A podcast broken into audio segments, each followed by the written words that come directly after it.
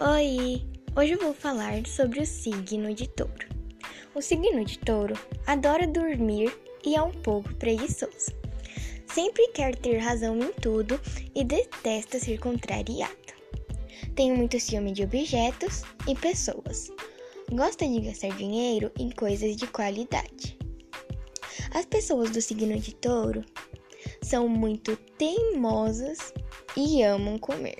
Eu falo isso porque eu amo dormir comer, meu Deus. Então, esse foi o podcast e tchau!